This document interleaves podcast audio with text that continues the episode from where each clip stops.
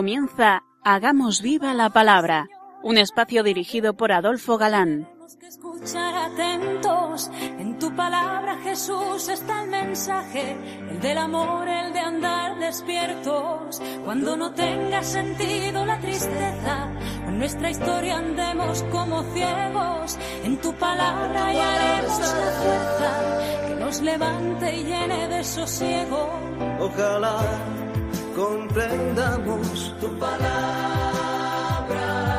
Ojalá practiquemos tu palabra. Ojalá nos envuelva tu palabra. Ojalá nos transforme tu palabra.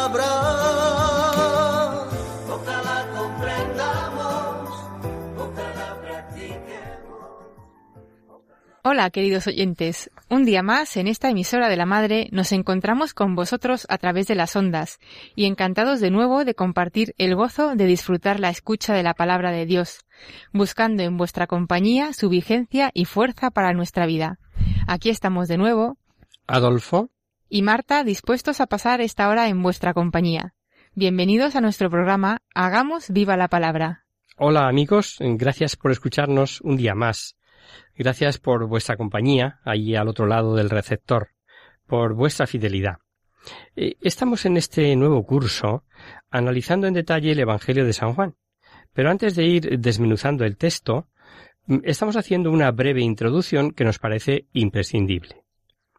La pasada emisión comentábamos los argumentos eh, de los detractores de este Evangelio que negaban que Juan, evangelista, fuera el autor y cómo frente a ellos la tradición de la Iglesia y la arqueología desbarataban sus argumentos. Seguimos con esta introducción. Juan, eh, testigo presencial por antonomasia, para nosotros tiene tremenda importancia lo que nos diga de Jesús.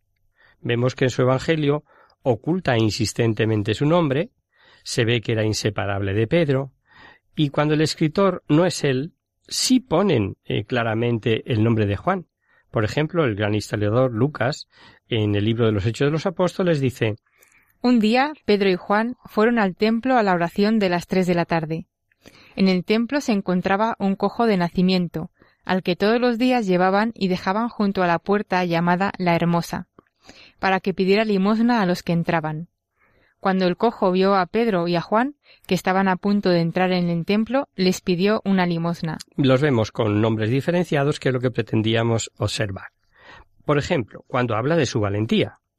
Cuando las autoridades vieron la valentía con que hablaban Pedro y Juan, se dieron cuenta de que eran hombres sin estudios ni cultura y se quedaron sorprendidos y reconocieron que eran discípulos de Jesús. O podemos ver eh, cuando lo de Samaría. Cuando las autoridades vieron la valentía con que hablaban Pedro y Juan y se dieron cuenta de que eran hombres sin estudios ni cultura, se quedaron sorprendidos y reconocieron que eran discípulos de Jesús. Y sin embargo, cuando es él, cuando es Juan el que escribe, observemos. El primer día de la semana, María Magdalena fue al sepulcro muy temprano, cuando todavía estaba oscuro, y vio quitada la piedra que tapaba la entrada. Corrió entonces a donde estaban Simón Pedro y el otro discípulo, aquel a quien Jesús amaba, y le dijo, Se han llevado del sepulcro al Señor, y no sabemos dónde lo han puesto. Pedro y el otro discípulo salieron fuera y fueron al sepulcro. Los dos iban corriendo juntos, pero el otro corrió más que Pedro y llegó primero al sepulcro. O sea, el otro discípulo, el discípulo a que amaba, pero no dice su nombre cuando se trata de él. En la noche del prendimiento, cuando mm, San Pedro, eh, o sea, cuando Juan cuela a Pedro en la cama del- en la casa del sumo sacerdote Caifás, dice, Simón Pedro y otro discípulo seguían a Jesús. El otro discípulo era conocido del sumo sacerdote, de modo que entró con Jesús en la casa. Pero Pedro se quedó fuera, a la puerta. Por eso el discípulo conocido del sumo sacerdote salió y habló con la portera, e hizo entrar a Pedro. Sabemos que es Juan, pero como él es el que está narrándolo, no dice su nombre. Otro dato de crítica interna. Cuando se trata de otro Juan, el Bautista, suelen añadir el apelativo este. Mateo cita a Juan y añade Bautista.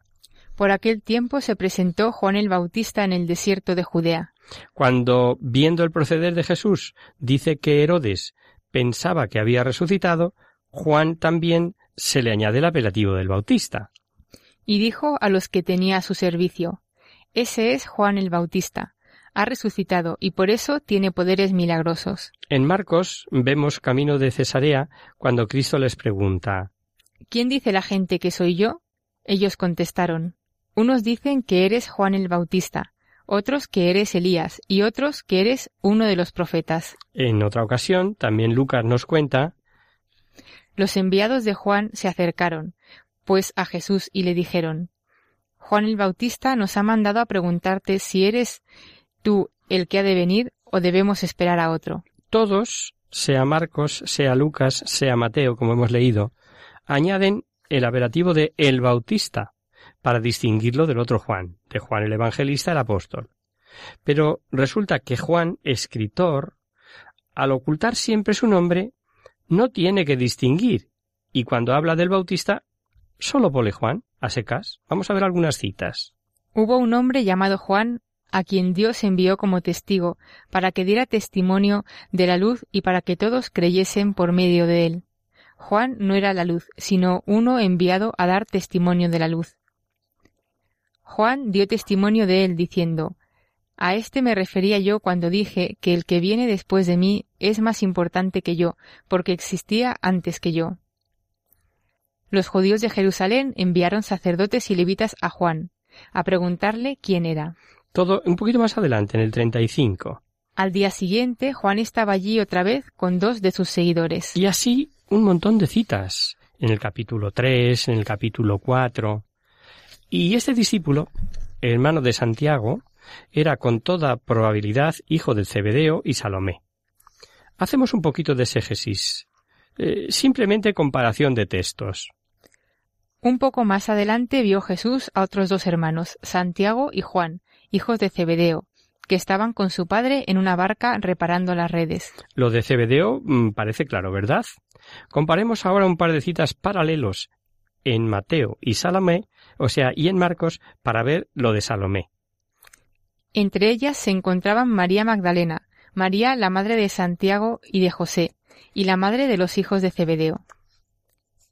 Entre ellas se encontraban María Magdalena, María la madre de Santiago y de José, y la madre de los hijos de Zebedeo. En dos puntos distintos, una de Mateo y otra de Marcos. Sin duda, Juan Apóstol estuvo presente en la cruz, recibió a María por madre, corrió al sepulcro, etcétera, etcétera. No se puede dudar con seriedad que no se tratase de uno de los doce discípulos y de que era el discípulo amado.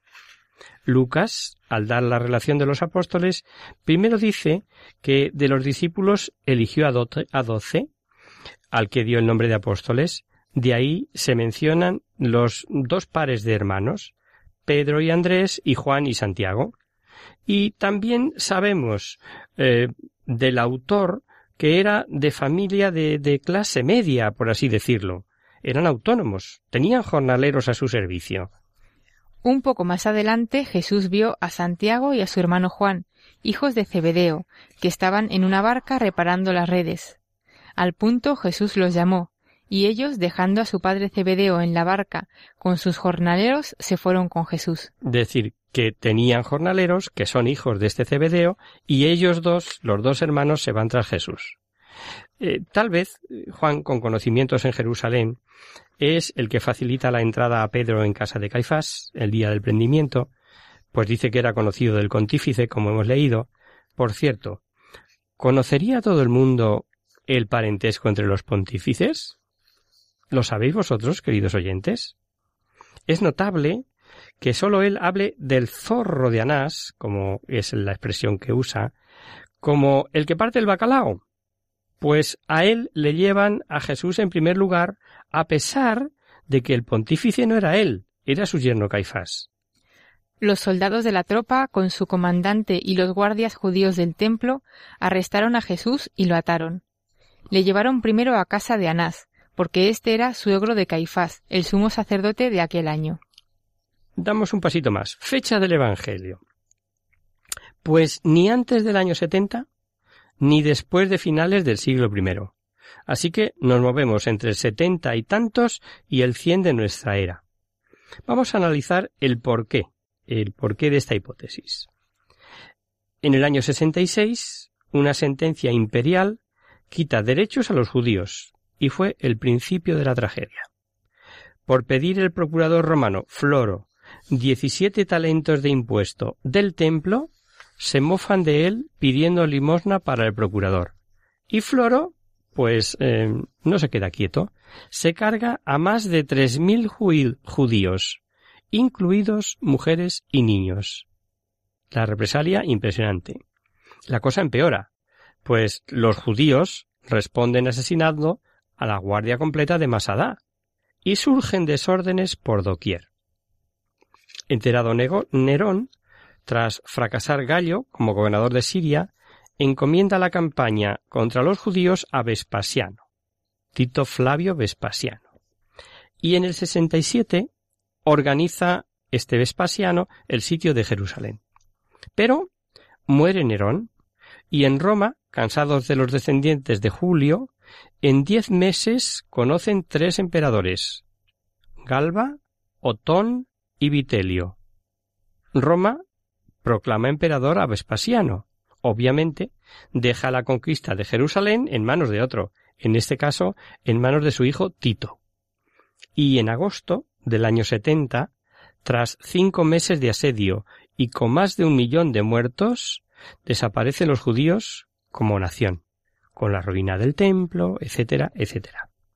Jesús murió, lo sabemos, en la década de los 30 a los 40, por no ceñirnos al 33, ni al 39, ni al 36, ¿no? Dejémoslo ahí. Y sabemos que Jerusalén desaparece en el 70. Y sabemos que el autor, el autor de este cuarto evangelio, mm, era tan anciano que había pie para suponer que no moriría, Recordar la cita que leímos. Por esto corrió entre los hermanos el rumor de que aquel discípulo no moriría. Pero Jesús no había dicho que no moriría, sino si yo quiero que permanezca hasta mi regreso, ¿qué te importa a ti? Así se explica que muchas citas las dé en pasado, en pretérito imperfecto. Distaba Betania de Jerusalén unos quince estadios. Pasó al otro lado del torrente Cedrón donde había un huerto.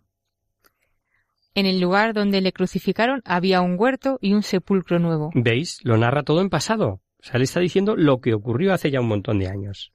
Mientras los sinópticos que escriben antes de la ruina de Jerusalén en el año 70 habla de escribas y, y saduceos y fariseos, por ejemplo. Hay de vosotros, maestros de la ley y fariseos hipócritas. Juan habla y como despectivamente de judíos en general. Por eso los judíos comenzaron a murmurar de Jesús, porque había dicho, Yo soy el pan que ha bajado del cielo. O cuando narra la expulsión de los vendedores del templo. Los judíos le preguntaron, ¿Qué prueba nos das de que tienes autoridad para actuar así? Por eso los judíos tenían aún más ganas de matarle, porque no solo no observaba el mandato sobre el sábado, sino que además se hacía igual a Dios al decir que Dios era su propio Padre. Los judíos, los judíos, los judíos. Ahora se comprende que cuando los sinópticos escriben y cuentan el prendimiento, al citar lo de tirar Pedro de espada, no digan quién fue. Les hubiese costado caro. En esto, uno de los que estaban con Jesús sacó una espada y cortó una oreja al criado del sumo sacerdote. Pero cuando Juan escribe, los judíos, que ya ni son pueblo, ni tienen autoridades, y muerto Pedro, no le importa descubrir quién fue. Entonces Simón Pedro, que llevaba una espada, la sacó y le cortó la oreja derecha a uno llamado Malco, criado del sumo sacerdote. Pero por el papiro Reylands sabemos que hubo de escribirse antes del primer decenio del siglo II, luego a finales del siglo I. Todo esto no debe extrañarnos, sobre todo si tenemos en cuenta la afirmación de Clemente de Alejandría del siglo II y III. Lo divino de Jesús en los sinópticos está oculto y se manifiesta en teofanías misteriosas. Tabor, bautismo de Jesús. En Juan es la divinidad como visible permanentemente por los creyentes. Repetimos con San Jerónimo. Juan está saturado de revelación. Y así constantemente. es algo que iremos viendo en el texto que vamos a ir comentando. Eh, estamos, mm, os recuerdo, haciendo crítica interna del texto. Vamos a ver detalles ahora referidos a lugares, que revelan la historicidad y conocimiento de los sitios del testigo presencial que escribe. Juan cita unas veinte ciudades, y es importante ver que distingue, por ejemplo, Caná de Galilea. Al tercer día hubo una boda en Caná, un pueblo de Galilea. La madre de Jesús estaba allí. Porque efectivamente existía otra Caná, en el territorio de Aser. Distingue claramente también dos Betanias, la aldea de Transjordania a la izquierda del Jordán. Todo esto sucedió en el lugar llamado Betania, al oriente del río Jordán, donde Juan estaba bautizando. Y la otra Betania, donde vivía Lázaro y sus hermanas. Un hombre llamado Lázaro había caído enfermo. Era natural de Betania, el pueblo de María y de su hermana Marta. Betania estaba cerca de Jerusalén, a unos tres kilómetros. A veces Juan, cuando cita ciudades y lugares, da detalles eh, de un valor enorme cara a la historicidad. Por ejemplo, cuando habla de donde Juan bautizaba, dice Había mucha agua. ¿Qué nos importa si había mucha o poca? Tenía para bautizar, ¿no? Pues no, él nos dice que había mucha agua. Detalles también como darnos el lugar del nacimiento de Pedro, de Felipe o de Natanael. Al día siguiente, Jesús quiso partir para Galilea. Se encuentra con Felipe y le dice, Sígueme. Felipe era de Bexaida, de la ciudad de Andrés y Pedro. Estaban juntos Simón Pedro, Tomás, llamado el mellizo, Natanael, el de Caná de Galilea. Es decir, no se le pasa detalle, conoce todo perfectamente. No solo cita a Sicar de Samaria y el contenido problema, el conocido problema, perdón, de enemistad entre judíos y samaritanos, sino con detalles como que el pozo es muy hondo, la mujer le dijo Señor, ni siquiera tienes con qué sacar agua y el pozo es muy hondo. Si os parece, hacemos ahora una pequeña pausa en la palabra y escuchamos esta canción.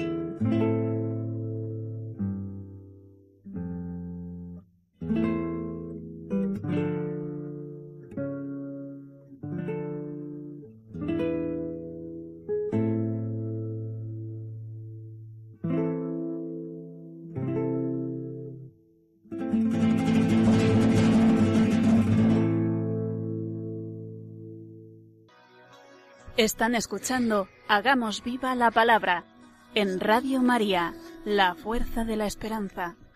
Amigos, de nuevo con vosotros tras este breve descanso musical. Os recordamos, queridos oyentes, que sintonizáis el programa Hagamos viva la palabra. Si queréis contactar con nosotros vía correo postal, lo podéis hacer a Radio María, Paseo Lanceros, número 2, primera planta, 28024 de Madrid. O si lo preferís, el correo electrónico hagamos viva la palabra arroba radiomaria.es. Para los que se acaban de incorporar, decirles que estamos analizando un nuevo libro de la Biblia, concretamente el Evangelio de San Juan. Efectivamente, y estábamos viendo peculiaridades que son propias de este Evangelio como parte de esa introducción que estamos haciendo, como es la fecha de su composición. Eh, Tiberíades, importante ciudad, ¿verdad? Pues no la nombra ninguno de los sinópticos. Esta ciudad fue fundada entre el 17 y el 22 de nuestra era por Antipas en honor al emperador Tiberio, que es el que estaba entonces, y aunque llegó a ser capital de Galilea, en el 61 Nerón se la regaló a Agripa II. La Misna y el Talmud de Jerusalén se completaron allí, y allí residieron sabios y rabinos renombrados, y allí se reunía también el Sanedrín. Pues Juan sí la menciona. Después de esto, Jesús se fue a la otra orilla del lago de Galilea, también llamado de Tiberíades. Mientras tanto, otras barcas llegaron de la ciudad de Tiberíades a un lugar cerca de donde habían comido el pan después de que el Señor diera gracias.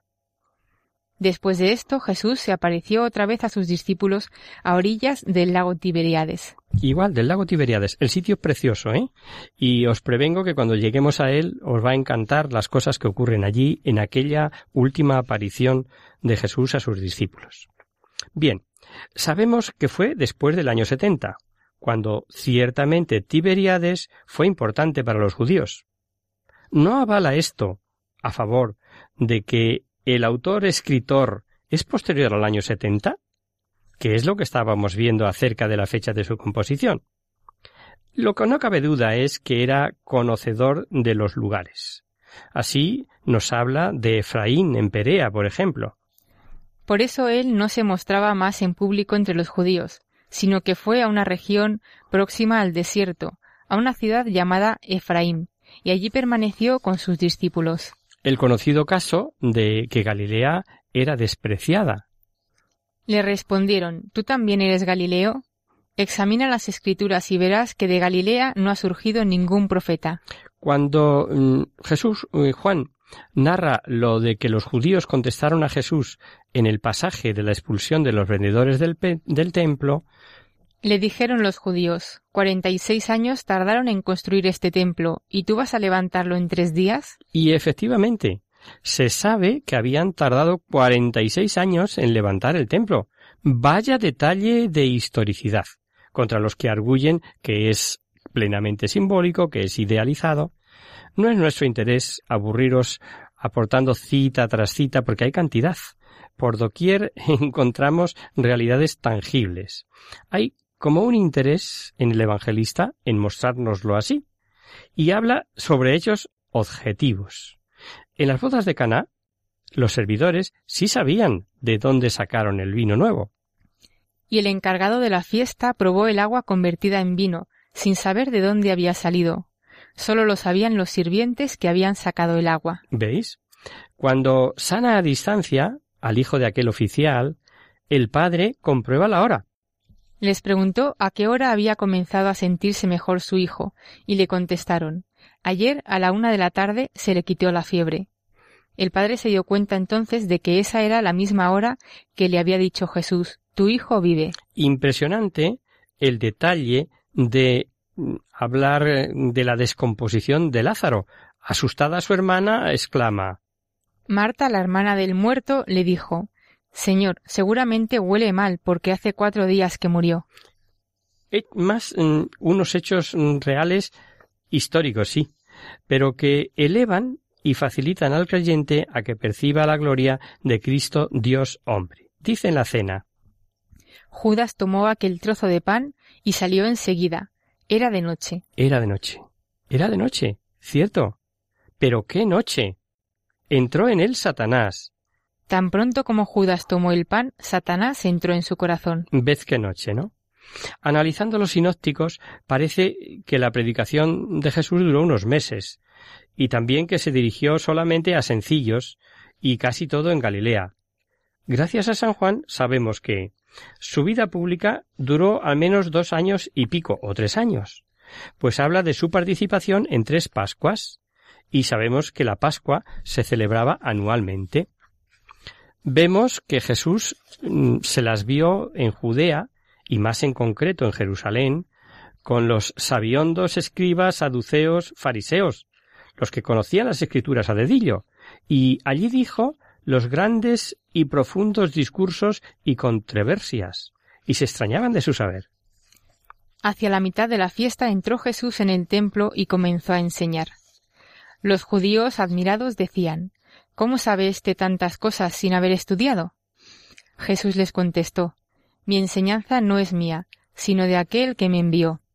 El que esté dispuesto a hacer la voluntad de Dios podrá reconocer si mi enseñanza viene de Dios o si hablo por mi propia cuenta. No sabéis de dónde vengo, les decía. ¿Moriréis en vuestro pecado o... Conoceréis la verdad y la verdad os hará libres. Juan se acordaba ya anciano hasta de la hora de su primer encuentro con Jesús. ¿Y cómo fue? Iba con Andrés, el hermano de Pedro. Maestro, ¿dónde vives? Jesús les contestó, Venid a verlo. Fueron pues y vieron dónde vivía, y pasaron con él el resto del día, porque ya eran como las cuatro de la tarde. Un dato imprescindible a tener en cuenta es que Juan, cuando escribe, a finales del siglo I, como hemos dicho, ya habían aparecido las primeras herejías cristológicas. Los docetistas, por ejemplo, que decían que el cuerpo de Jesús no era real, sino sólo aparente.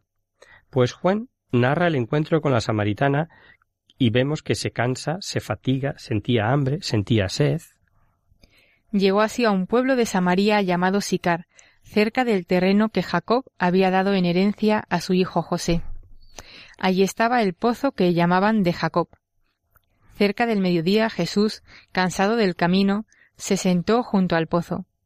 Los discípulos habían ido al pueblo a comprar algo de comer. En esto una mujer de Samaria llegó al pozo a sacar agua, y Jesús le pidió Dame de beber. Como tú y como yo, cuando tenemos sed. Vemos también un hombre hombre que amaba a sus amigos. Jesús quería mucho a Marta, a su hermana y a Lázaro.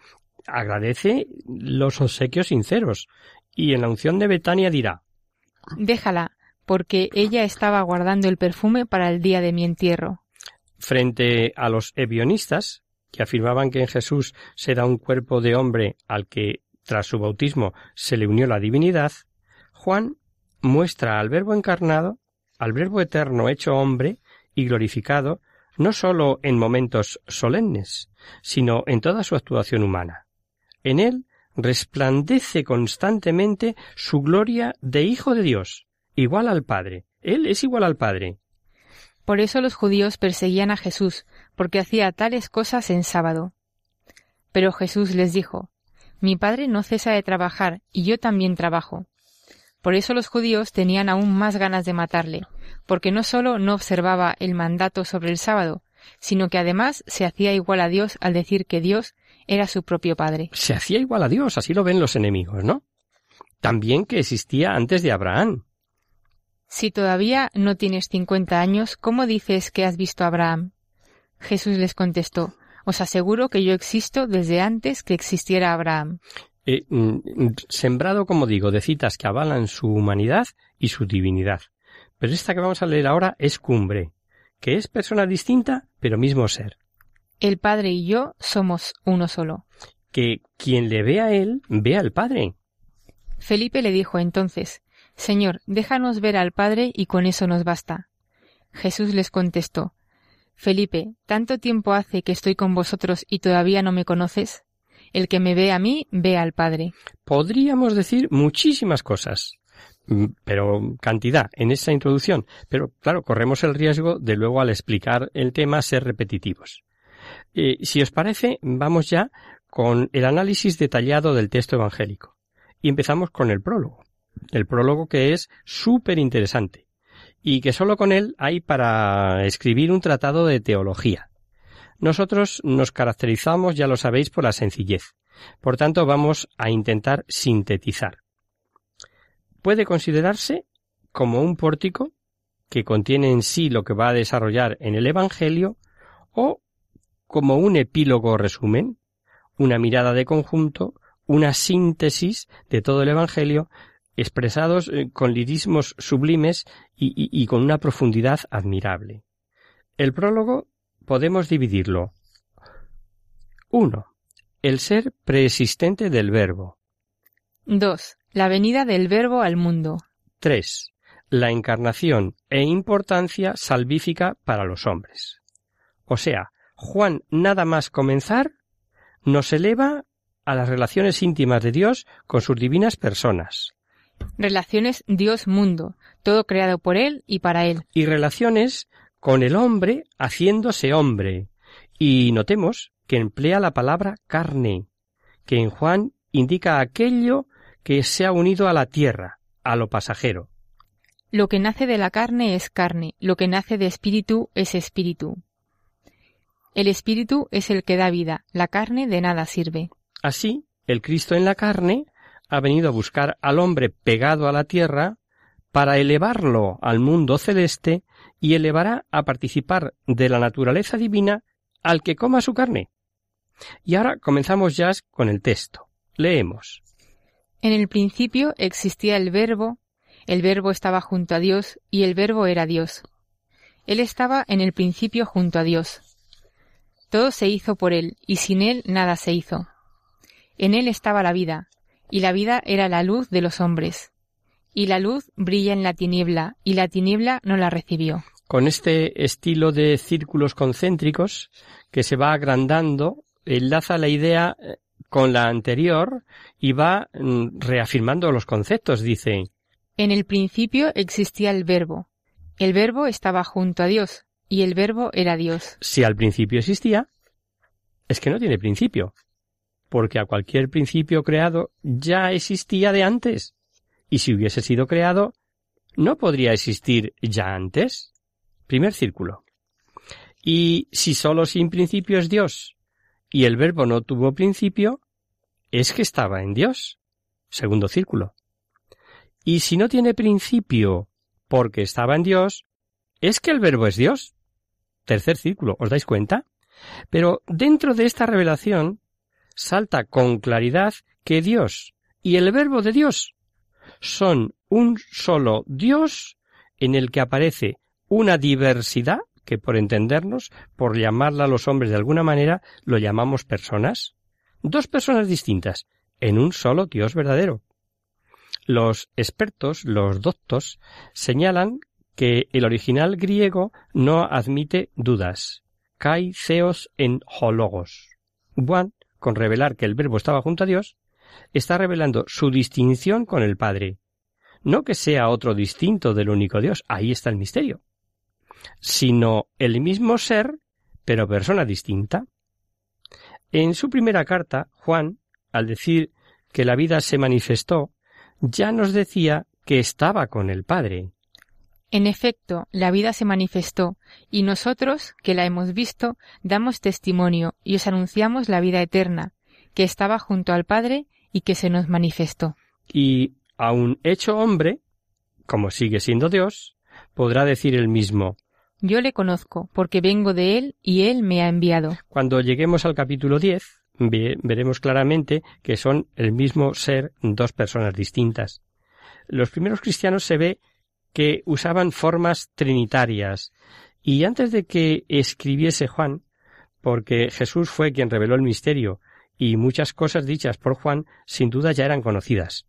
Ahí tenemos, por ejemplo, la despedida de Pablo en segunda carta a los Corintios en la que dice Que la gracia del Señor Jesucristo, el amor de Dios y la comunión del Espíritu Santo esté con todos vosotros. Una preciosa fórmula trinitaria que nos es resultada conocidísima porque se usa en la liturgia.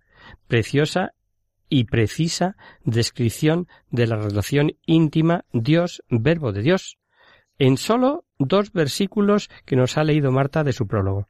Seguiremos aquí el próximo día, pues es necesario que lo vayamos viendo con detalle, para que no se nos escape nada de este caudal de revelación que viene en el Evangelio de Juan.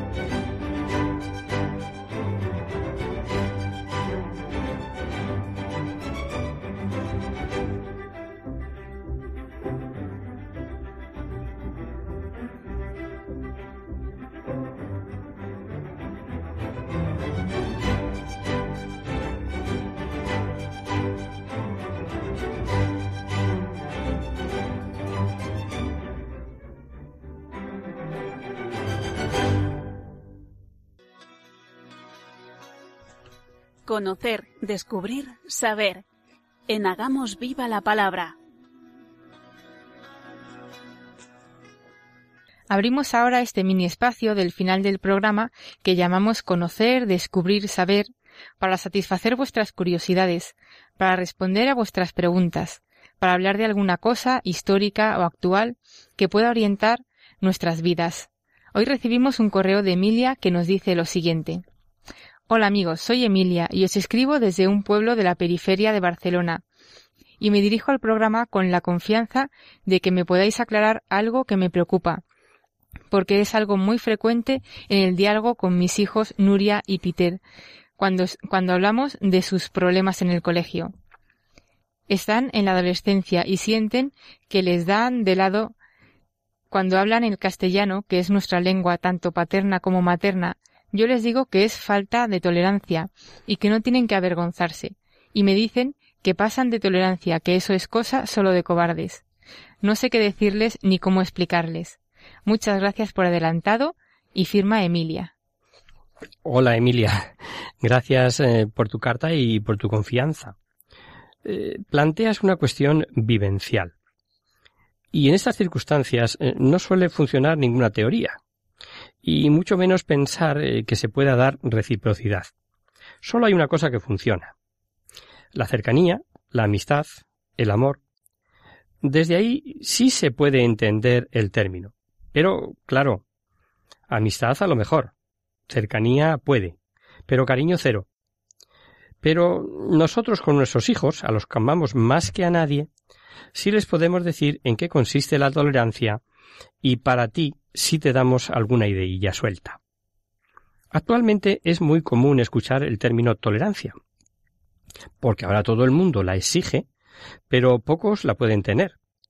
Me gustaría trasladarte cuál es, según nuestra opinión, el verdadero significado de esta palabra, y que tus hijos no lo puedan confundir con cobardía. Si nos vamos al diccionario, encontramos que se define como actitud de la persona que respeta las opiniones, ideas o actitudes de las demás personas aunque no coincidan con las propias. Pero tus hijos observan que dado que sus compañeros no sintonizan con su modo de pensar o en este caso de hablar, y para que no haya pelea o marginación, ellos acaban dándole la razón al otro y eso no tiene nada de valiente, ni cambia nada. Por tanto, para ellos consecuencia cobardía. Vemos desgraciadamente que ni a este mínimo de la definición llega mucha gente. Pero los que sí son o intentamos ser tolerantes, ¿a qué se debe? O dicho de otra manera, ¿es ese su significado más trascendente, ese que dice el diccionario? Mm, yo creo que no. Creo que hay uno más noble que es sufrir con caridad los defectos de los demás. Que, como sabemos, porque tenemos muy reciente el año de la misericordia, es una obra de misericordia espiritual. Y esto sí tiene gran trascendencia. Y pensando en esto, me di cuenta que no siempre educamos a nuestros hijos o les damos las pautas precisas para que sean tolerantes. Por eso aquí te dejamos cinco consejos para formar hijos tolerantes y misericordiosos. Primero, siempre hay alguien que sufre más que uno. Si acostumbramos a nuestros hijos a que ellos eh, son el centro del mundo, será más difícil que dejen el yo para ayudar y se pongan, pongan al otro en el centro. Esto lo logramos cuando mm, dejamos que lloren un poco más antes de salir corriendo a atenderlos, o cuando dejamos que ellos lo intenten, o cuando les dejamos hablar antes de adivinarles lo que necesitan. Como padres es muy corriente que hagamos todo lo que podamos por ello, pero es más saludable y formativo que dejemos que nuestros hijos pequeñitos se esfuercen un poco para lograr lo que quieren. En el caso de los hijos que están un poco más grandes, podemos ayudarlos si fomentamos que presten sus juguetes cuando hay visitas o si les damos doble dulce para que lo compartan con algún amiguito en el recreo. En cuanto a los adolescentes, se complican un poco las cosas. Si no les has ido acostumbrando a no ser el centro del mundo, pero lo cierto es que en esa época es cuando se vuelven más sensibles. Si procuramos hacer una pequeña reflexión con nuestros hijos, no importa la edad que tengan, lo que pasa en el mundo y sobre todo a nuestro alrededor, los estaremos ayudando a que se den cuenta que en muchos casos nuestros problemas son muy pequeños en comparación de los de otros, y por eso es bueno ayudar a los demás. Segundo consejo, saber siempre que podemos ayudar con algo. Ante los problemas de los demás, no podemos quedarnos con los brazos cruzados por sistema. Es por eso porque debemos acostumbrar a nuestros hijos a buscar soluciones a los problemas que vamos detectando. Algunos serán sencillos de resolver y puede que dependan totalmente de nosotros, pero otros pueden ser muy complejos y salirse de nuestras manos la solución, por lo que debemos buscar ayuda para lograrlo. Lo importante es que nuestros hijos vean que estamos haciendo todo lo posible por ayudar a solucionar el problema. Y si los involucramos activamente es mejor. Dependiendo de la edad de nuestros hijos, ellos nos pueden ayudar a dar solución a los diferentes problemas que se presentan. Tercero, justificar antes de criticar. Y esto sí tiene que ver con la actitud de tolerancia o intolerancia. Es importante comprenderlo muy bien. Lo más fácil es criticar o quejarnos. Pero lo más adecuado mm, y formativo es justificar pues siempre habrá un porqué de las cosas que normalmente desconocemos, y debemos acostumbrar a nuestros hijos a buscarlo, y encontrarlo si es posible en cada situación, y si no, dar el beneficio de la duda. El que justifica puede encontrar el lado positivo de cada problema y así puede aprender. El que justifica puede ayudar, ya que no permite que el enojo lo invada y le nuble el pensamiento. El que justifica limpia el corazón de rencores porque evita hacer personal lo que sucede a su alrededor y siempre encuentra las soluciones de los problemas. Definitivamente, justificar nos ayuda a tolerar con paciencia los defectos de los demás, porque nos hará ver las cosas con otra perspectiva y con gran paciencia. Cuarto consejo, ponerse en los zapatos del otro. Hacer empatía con el otro es algo muy difícil, pero si lo logramos estaremos ayudando de la mejor manera al otro. Si logramos educar a nuestros hijos para que puedan ver las cosas como la ven los demás, sin que pierdan obviamente su punto de vista, sino que lo enriquecen con el punto de vista del otro, y sobre todo con la caridad, lograremos tener hijos que son capaces de sentir con el otro. Y así podrán sacar cosas buenas hasta de los problemas serán tolerantes porque podrán sentir con el otro y como el otro, y así tratarán de reparar lo que está dañado para solucionar los problemas que se presenten. Y quinto, todo con amor y por amor. Esta es la clave de toda relación humana. Todo debe girar alrededor del amor. Cuando hay rencores y envidias, el amor se queda fuera, y entonces el corazón se llena de sentimientos negativos, que sólo destruyen a la persona y la reducen a un nivel animal que sólo puede seguir sus instintos. Cuando actuamos con amor y por amor, podemos hacer sacrificios para sacar el mayor bien posible, y podemos tolerar y sufrir así los defectos de los demás. Además estaremos siempre capacitados para brindar la ayuda que esté en nuestras manos dar, siempre con una sonrisa en los labios a pesar de las dificultades. Y esto debe ser sincero, porque la boca habla de lo que está lleno el corazón. Debemos ser coherentes y educar a nuestros hijos para que actúen siempre con y por amor. Aquí, así que no podemos decir una cosa y hacer otra. Debemos ser coherentes y educarlos con el ejemplo. No, sé si te hemos orientado, querida Emilia, estas cinco cosillas que te hemos dicho, pero es eh, todo un reto para nosotros. Ser tolerantes e intentar educar a nuestros hijos en la tolerancia. Pero la verdadera tolerancia, la que es un valor y que con la vivencia cotidiana se vuelve una virtud. Y hasta aquí, queridos amigos, el programa de hoy. Os dejamos con nuestra sintonía y os recordamos que si queréis dirigiros al programa para cualquier duda, aclaración o sugerencia, participando en el espacio de conocer, descubrir, saber, estamos a vuestra total disposición y encantados de atenderos en la siguiente dirección. Radio María, Paseo Lanceros, número 2, primera planta, 28024 de Madrid. O bien si lo preferís al correo electrónico hagamos viva la palabra arroba radiomaria.es. El próximo miércoles, como sabéis, está el programa del Padre Jesús Silva que alterna con nosotros. Tus palabras, Señor, son espíritu y vida. Por tanto, nosotros nos encontraremos de nuevo dentro de quince días, si Dios quiere. Hasta el próximo día, amigos. Hasta el próximo día.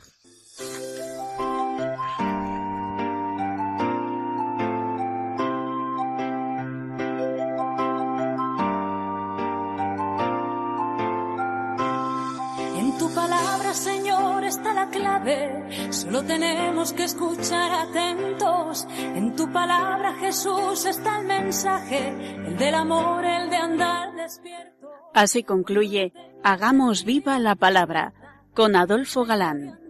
como ciegos, en tu palabra y haremos la fuerza que nos levante y llene de sosiego. Ojalá